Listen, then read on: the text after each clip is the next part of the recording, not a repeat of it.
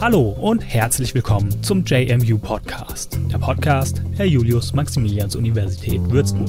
Wir wünschen Ihnen eine gute Zeit und interessante Einblicke. In der heutigen Folge hören Sie ein Interview mit Professorin Agnieszka Nowak-Krull, Juniorprofessorin am Institut für anorganische Chemie, an dem sie außerdem eine Eminöter Nachwuchsgruppe leitet. Wir sprechen über organische und anorganische Chemie, über ihre Forschung an Bohrverbindungen, über Vereinbarkeit von Familie und Wissenschaft über Frauen in der Wissenschaft und ihre Auszeichnung mit dem Sonderpreis. Aufgrund der aktuellen Corona-Situation nehmen wir unsere Interviews über Videotelefonie auf. Falls es dadurch zu Abstrichen in der Audioqualität kommt, bitten wir Sie dies zu entschuldigen. Wir hoffen bald in den regulären Betrieb zurückkehren zu können und wünschen Ihnen bis dahin viel Gesundheit und alles Gute. Hallo Professorin Nova Kroll, willkommen im JMU Podcast. Es freut mich, Sie begrüßen zu dürfen. Wie geht es Ihnen denn heute? Es geht mir sehr gut. Äh, das Wetter ist wunderschön. Guten Tag. Sehr schön. Ja, schön, dass Sie da sind. Ja, wir möchten heute über zwei verschiedene Themengebiete sprechen. Ähm, und das erste ist erstmal ein rein wissenschaftliches Thema. Und Sie forschen im Feld der Chemie. Und es ist ein sehr großes Feld. Und vielleicht erstmal, was ist denn Ihr Interesse und Ihre Motivation für Wissenschaft im Allgemeinen? Hm, Im Allgemeinen ich habe mich entschieden, Chemie zu studieren, weil ich die Prozesse besser verstehen wollte, die um mich herum passiert sind. Und derzeit finde ich es unglaublich interessant, neue Verbindungen mit den erwünschten Eigenschaften herzustellen. Ja, das Schöne an, an dieser Arbeit ist, dass man sich nie langweilen kann. Also entweder bekommt man unerwartete Ergebnisse oder steht man vor einem Rätsel oder einem Problem und man muss eine Lösung finden. Oder man hat einfach viel Spaß beim Arbeiten mit unseren Molekülen, weil unsere Moleküle ästhetisch ansprechend sind. Sie sind einfach wunderschön, sie fluoreszieren schön und das macht wirklich Spaß. Okay, also ein, eine, eine riesige Neugier und ein, ein Interesse an, an dem Fach einfach. Das ist sehr schön. Ja, und wir haben schon gesagt, das Feld der Chemie ist, ist riesig und Sie selbst sind organische Chemikerin, arbeiten mit Farbstoffen, speziellen Verbindungen, das Element Bohr gerade ganz besonders. Ähm, angestellt sind Sie aber im Institut für anorganische Chemie. Vielleicht um das Ganze mal ein bisschen verständlich äh, zu machen für Nichtchemiker, wo grenzen sich denn organische und anorganische Chemie voneinander ab? Und ähm, vielleicht können Sie auch noch ein bisschen erklären, wie es zu dieser besonderen Situation kommt, dass Sie als organische Chemikerin im anorganischen Chemie hier an der JMU arbeiten. Okay, also das Gebiet der Chemie ist, wie Sie gesagt haben, riesig. Mhm. Wir können zum Beispiel anorganische Chemie oder organische Chemie oder physikalische Chemie erwähnen. Und äh, bei der organischen Chemie handelt es sich um die Verbindungen, die Kohlenstoff-Wasserstoff-Bindungen enthalten. Mhm. Die anorganische Chemie beschäftigt sich mit aller anderen Verbindungen und mhm. auch mit allen Elementen. Das ist der Unterschied zwischen der organischen und anorganischen Chemie, aber äh, eigentlich ist diese Grenze nicht so klar, weil es viele Überschneidungen gibt. Und äh, hier stehe ich mit meiner Forschung. Ich bin ausgebildete organische Chemikerin. Meine Doktorarbeit habe ich äh, auf dem Gebiet der organischen Chemie angefertigt. Damals habe ich mich mit Porphyrinen und Korollen beschäftigt für nonlineare Optik. Und derzeit liegen meine Forschungsinteressen auf der Schnittstelle zwischen der organischen und anorganischen Chemie. Mhm und meine Forschung ergänzt die Forschungsthemen am Institut für anorganische Chemie. Für mich persönlich spielt es eine sekundäre Rolle, ob man meine Forschung der organischen oder der anorganischen Chemie zuordnet. Mhm. Das ist eigentlich nicht wichtig. Wichtig ist, dass man entsprechende Verbindungen äh, synthetisiert und untersucht. Okay, und ähm, Sie haben es jetzt schon angesprochen, Ihr Forschungsinteresse und Ihre aktuelle Forschungsarbeit dreht sich ja so ein bisschen um die Synthese von ganz bestimmten Bohrverbindungen.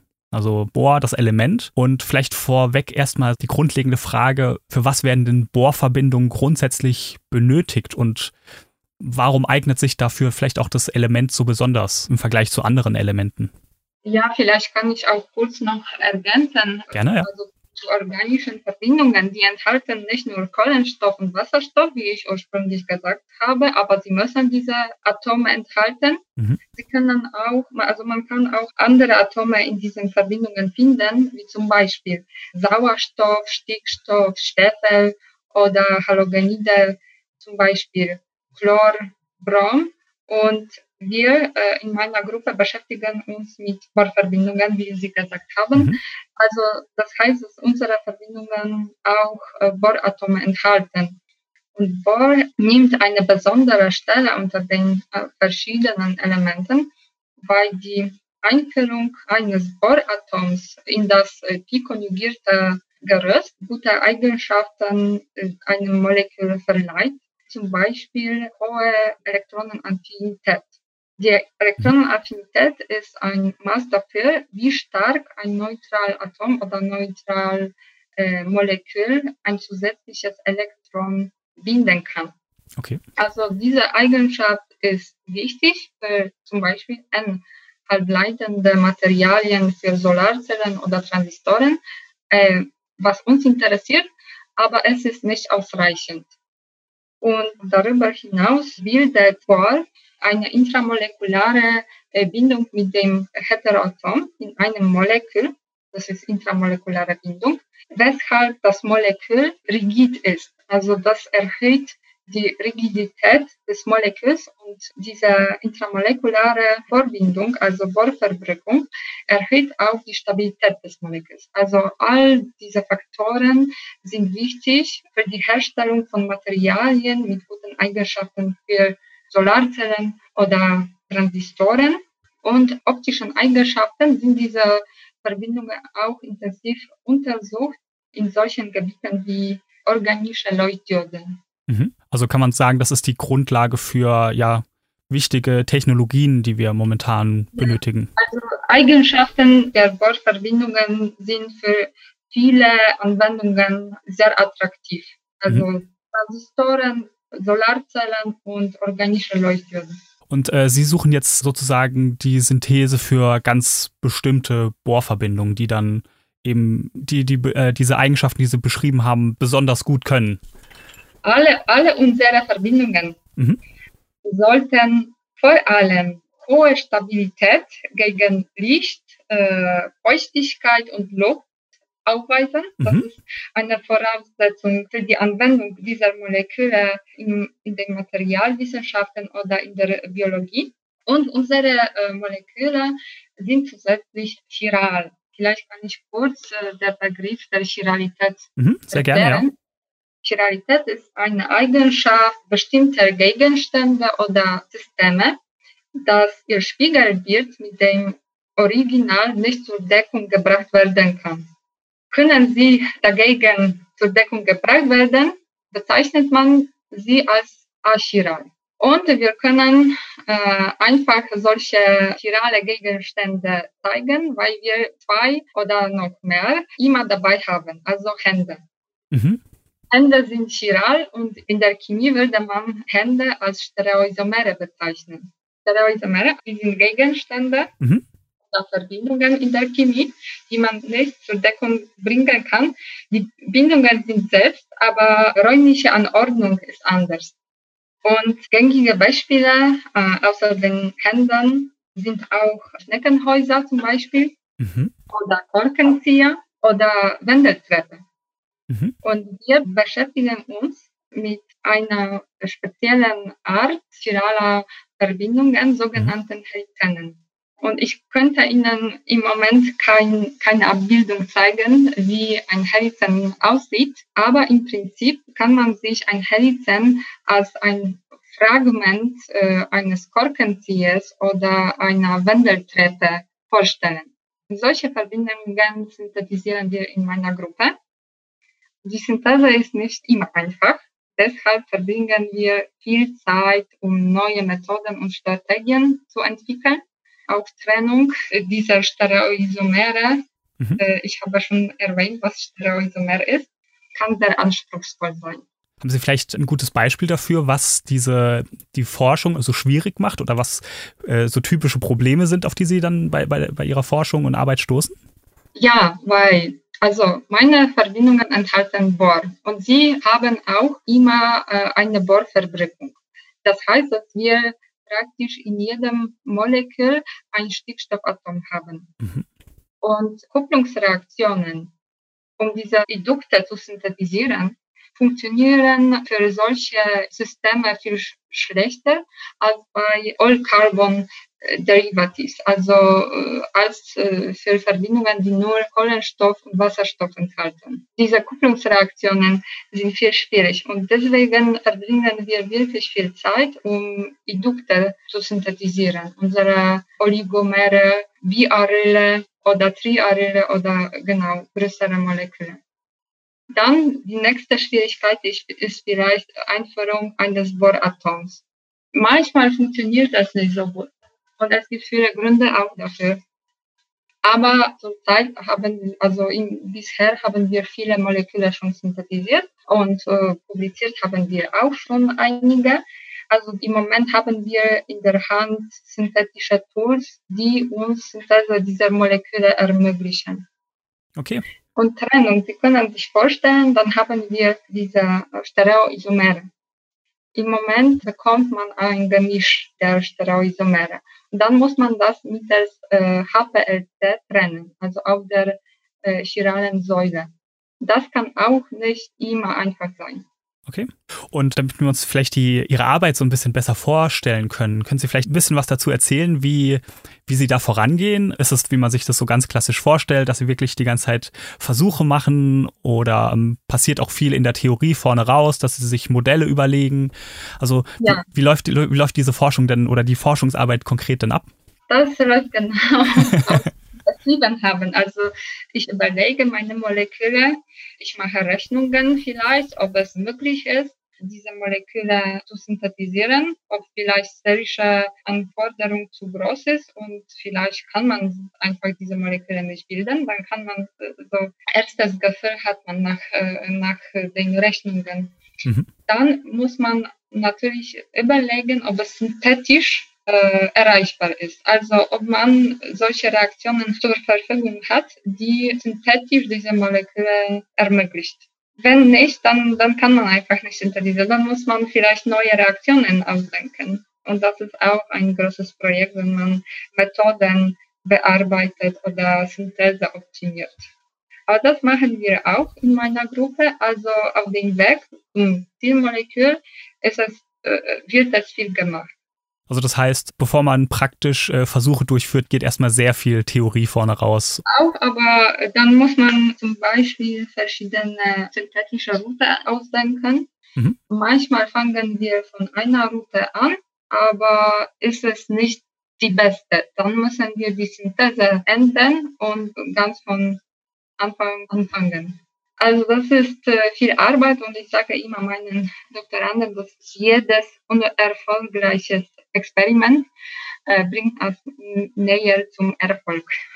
Weil das ist eigentlich in der Forschung ist es der Fall, dass man man muss resilient sein, mhm. weil nicht immer alles funktioniert. Manchmal äh, braucht man viel Zeit, um das erreichen, was man will. Mhm wenn, wenn Sie das jetzt gerade ansprechen, dann sind ja aber wahrscheinlich auch selbst, ich nenne es mal Fehlschläge, auch wieder ein Erfolg, weil man ja auch wieder weiß, was dann nicht funktioniert. Oder hilft Ihnen das nicht so weiter? Äh, genau, das, das hilft. Wenn man mhm. weiß, was nicht funktioniert, das hilft dieser Person mhm. und auch Kollegen. Also dann wissen wir, okay, das sollten wir vielleicht nicht in der Zukunft wiederholen, mhm. weil es nicht gut ist. Es bringt keine guten Ergebnisse. Also natürlich, dann deswegen haben wir Seminare, deswegen besprechen wir auch. Doktoranden unterhalten sich sehr oft miteinander. Also das hilft natürlich. Mhm. Ja, und wir haben ja schon angekündigt, dass wir über zwei größere Themen sprechen. Äh, das war jetzt sozusagen das wissenschaftliche Chemie-Thema. Ähm, das zweite ist ein Thema, das Sie äh, persönlich näher betrifft. Und zwar haben Sie vor kurzem den Sonderpreis des Sonderclubs Würzburg verliehen bekommen. Der wird jährlich Doktorandin, Postdoktorandin und Habilitantin der Fakultäten für Medizin, Biologie, Chemie und Pharmazie, Mathematik und Informatik sowie Physik und Astronomie verliehen, um ja hochqualifizierte Frauen in der Wissenschaft zu unterstützen unterstützen und zu ehren. Äh, vielleicht erstmal äh, die ganz einfache Frage, was ähm, bedeutet Ihnen denn selbst äh, so eine Auszeichnung und warum denken Sie auch, dass so ein Preis wichtig ist? Der Sonderpreis ist für mich eine große Ehre und mhm. ich bin sehr dankbar für die Anerkennung, die mir dadurch zuteil wird. Ich finde persönlich als sehr wichtig, dass der Würzburger Sonntagclub auf diese Weise auf die Situation der Frauen in der Wissenschaft aufmerksam macht. Und das ist ein sehr interessantes Thema. Mhm. Frauen in der Wissenschaft. Selbst in, im Jahr 2020 sind Frauen in der naturwissenschaftlichen technischen Forschung an Universitäten unterrepräsentiert. Ich kann hier vielleicht die neueste Statistik, also das ist in der Chemie, die neueste Statistik der Gesellschaft Deutscher Chemiker äh, zitieren. Diese Statistik entspricht der Frauenanteil bis zur Promotion ungefähr die Anzahl der weiblichen Studienanfänger. Also das ist über 45 Prozent, mhm.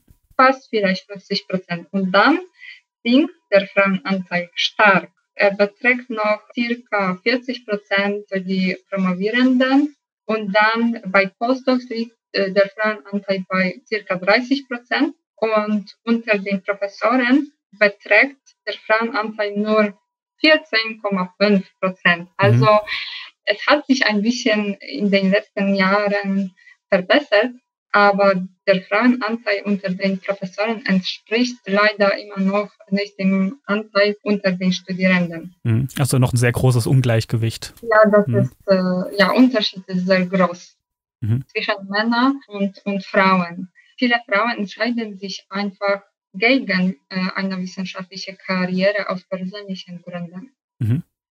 Einmal hat mir eine erfolgreiche Ärztin gesagt, wir Frauen können alles erreichen, mhm. nur wenn wir es wollen. Und ich denke, es ist einfach eine Frage des Wollens, nicht des Könnens. Und deshalb ist diese Initiative des Sonntagclubs so wichtig. Mhm. Wichtig ist zu zeigen, dass man äh, beides haben kann, dass man eine wissenschaftliche Karriere und eine Familie haben kann. Und zum Zweiten, natürlich muss nicht jede Frau einen Kinderwunsch haben, das ist auch in Ordnung. Und zum Zweiten, dass Frauen nicht weniger erfolgreich als Männer sein können ja, das ist auch wirklich ein Mentalitätsmuster in der Gesellschaft, dass zum Beispiel Frauen für Führungspositionen nicht geeignet sind. Okay. Sie haben auch schon während Ihres Studiums erfolgreich geforscht, haben auch schon Stipendien bekommen, Preise und haben eben gleichzeitig auch schon eine Familie gegründet. Und vielleicht aus Ihrer ganz eigenen Erfahrung, ähm, weil Sie es das schon angesprochen haben mit den, mit den Problemen, auf die man stößt. Ähm, wie empfinden Sie das denn selbst, eine Karriere in der Wissenschaft zu verfolgen und eine Familie zu haben? Und was sind denn vielleicht so ein paar ganz konkrete Probleme, auf die Sie da stoßen? Ja, ein der größten Probleme sind meiner Meinung nach Mobilitäts Anforderungen. Also es ist sehr wichtig, in der Wissenschaft neuen Umfeld kennenzulernen, Erfahrungen zu sammeln. Äh, für die eigene Entwicklung ist es von großer Bedeutung, mhm. aber es ist nicht unbedingt für die Familie gut. Und generell finde ich es schwierig, die Familie und die, die Arbeit, wissenschaftliche Arbeit in Einklang zu bringen. Natürlich ist es gerade für mich einfacher geworden, weil mein Sohn schon älter ist und ich selbst äh, viel Erfahrung habe.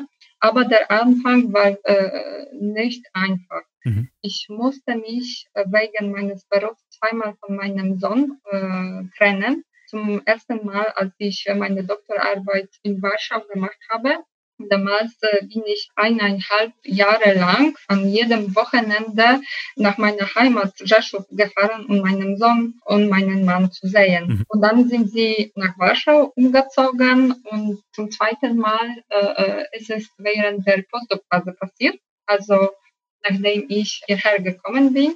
Sie konnten noch nicht kommen, deshalb äh, sind sie noch neun Monate in Warschau geblieben. Also das war zum zweiten Mal und ich fand es wirklich hart. Das war mhm. hart für mich und hart für, für, auch für ein Kind. Ja, und trotzdem standen immer, also meine Familie, mein Mann und mein Sohn immer hinter mir mhm. und sind praktisch klaglos mit mir vor Ort, Ort gezogen. Also ich habe wirklich Glück, weil sonst äh, wäre es nicht möglich gewesen. Ja, und mein Mann jetzt pendelt. Mhm. Äh, er, er, ist Archäologe und arbeitet an der Universität Rzeszów in Polen. Das ist 1080 Kilometer entfernt und er pendelt regelmäßig uns zu besuchen. Okay, allein schon ein, ein großes Distanzproblem einfach. Äh, ja, genau. Und das finde ich wirklich schwierig an dieser Arbeit.